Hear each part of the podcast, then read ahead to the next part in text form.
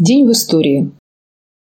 17 февраля 1906 года родилась Агния Львовна Барто, русская советская детская поэтесса, писательница, киносценарист, радиоведущая, лауреат Сталинской премии второй степени и Ленинской премии.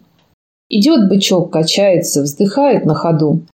Имя автора этих строк знакомо абсолютно всем. Агния Барто стала любимым автором для многих поколений детей. Ее стиль очень легкий. Стихи нетрудно читать и запоминать детям. Автор как бы разговаривает с ребенком простым бытовым языком, без лирических отступлений и описаний, но в рифму. Агния Барто ведет разговор с маленькими читателями, как будто автор их ровесница.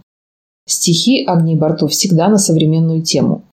Она словно бы рассказывает недавно случившуюся историю, причем ее эстетике характерно называть персонажей по именам. Мы с Тамарой. Наша Таня громко плачет. Лешенька, Лешенька, сделай одолжение. Речь будто бы идет о хорошо знакомых Лешеньках и Танях, у которых вот такие недостатки, а вовсе не о детях-читателях. В 1956 году, поздравляя Агнию Львовну с 50-летием, Корней Иванович Чуковский писал даже когда вы в своей книге высмеиваете какую-нибудь Соню или Клаву, это воспринимается ими не как нудная аннотация взрослых, а как дразнилка своей же подружки. Вы разговариваете со своими Егорами, Катями, Любочками не как педагог или моралист, а как уязвленный их плохим поведением товарищ.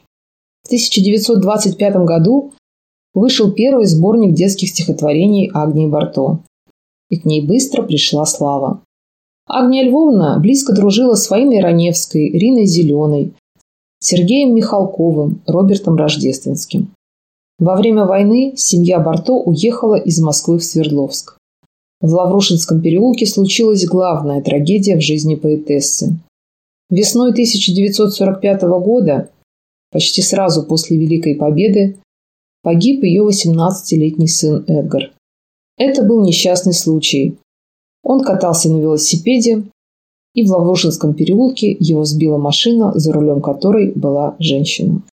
После этой трагедии Агния Барто создала передачу «Найти человека», которая выходила на радио «Маяк». За 9 лет удалось соединить более тысячи семей. До конца своей жизни поэтесса оставалась деятельным и энергичным человеком. Ездила в командировки. Даже в пожилом возрасте играла в теннис, танцевала, и, конечно, писала стихи. Умерла Агния Барто в 1981 году. Похоронена на Новодевичьем кладбище. 17 февраля 1920 года родился Василий Васильевич Порик, лейтенант Красной Армии, участник французского движения сопротивления, национальный герой Франции, герой Советского Союза. Он командовал партизанским отрядом во Франции. Одна из диверсионных групп во главе с Василием Пориком совершила побег из концлагеря Бамон. Вскоре был организован небольшой мобильный партизанский отряд, который успешно проводил смелые и дерзкие операции. За голову Василия Порика немцы объявили награду в миллион франков. В одном из боевых столкновений Василий Порик был ранен, схвачен и посажен в тюрьму Сен-Никес. В течение восьми дней он мужественно переносил пытки и издевательства фашистов. Узнав на очередном допросе, что жить ему осталось два дня, Василий Порик решил принять последний бой. В камере он вытащил из деревянной решетки длинный гвоздь, криком привлек к себе внимание и убил вошедшего к нему конвоира его же кинжалом, который ему удалось отобрать. С помощью кинжала расширил щель в окне, и, разорвав белье и связав его, совершил побег. Сообщая о побеге Порика из тюрьмы, французские газеты пестрели заголовками, побег которого не знала история Сен-Никес. Из тех казематов мог бежать разве что дьявол. Слава Порика росла с каждым днем. В отряд приходили новые люди. Удивляясь находчивости и дерзости советского офицера, шахтеры департамента по Декале говорили про него. 200 таких пориков, и фашистов не было бы во Франции.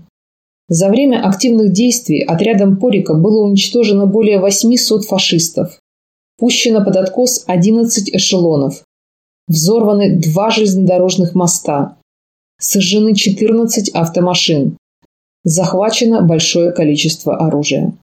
22 июля 1944 года в одном из неравных боев Василий Порик был схвачен и расстрелян. Через 20 лет, в 1964 году, ему присвоили звание Героя Советского Союза. Всего же в годы войны во Франции действовали десятки партизанских отрядов, состоявших из русских эмигрантов и советских солдат, бежавших из плена. 17 февраля 1944 года погиб Валя Котик, пионер из города Шепетовка Хмельницкой области, герой Советского Союза. К началу Великой Отечественной войны он только перешел в шестой класс, но сразу же начал бороться с немецкими оккупантами. Осенью 1941 года вместе с товарищами Валентин убил главу полевой жандармерии близ города Шепетовка, швырнув гранату в машину, в которой тот ехал. С 1942 года он принимал активное участие в партизанском движении на территории Украины. Сначала был связным Шепетовской подпольной организации. Затем участвовал в боях. С августа 1943 года Валентин в партизанском отряде имени Кармелюка под командованием Музалева. Был дважды ранен. В октябре 1943 он обнаружил подземный телефонный кабель, который вскоре был подорван, и связь захватчиков со ставкой Гитлера в Варшаве прекратилась. Также Валентин внес свой вклад в подрыв шести железнодорожных эшелонов и склада. 29 октября 1943 года, будучи в дозоре, он заметил карателей, собиравшихся устроить облаву на отряд. Валентин убил офицера, поднял тревогу, и благодаря его действиям партизаны успели дать отпор врагу. В бою за город Изислав 16 февраля 1944 года Валентин Котик был смертельно ранен и на следующий день скончался. Похоронен в центре парка города Шепетовка. В 1958 году Валентину посмертно присвоено звание Героя Советского Союза. 17 февраля 1999 года Совет Федерации ратифицировал договор о дружбе, сотрудничестве и партнерстве между Российской Федерацией и Украиной. Это соглашение, в котором закреплялся принцип стратегического партнерства, признание нерушимости существующих границ, уважение территориальной целостности и взаимного обязательства не использовать свою территорию в ущерб безопасности друг друга. В 2014 году было осуществлено присоединение Крыма к Российской Федерации, в связи с которым украинские власти обвинили Россию в нарушении положений договора, и с 1 апреля 2019 года он официально прекратил свое действие. Владимир Ильич Ленин писал, «Как не вертитесь, вы не минуете вывода. Аннексия есть нарушение самоопределения нации. Есть установление границ государства вопреки воле населения. Российская Федерация действовала в соответствии с самоопределением нации, установила границы в согласии с волей населения.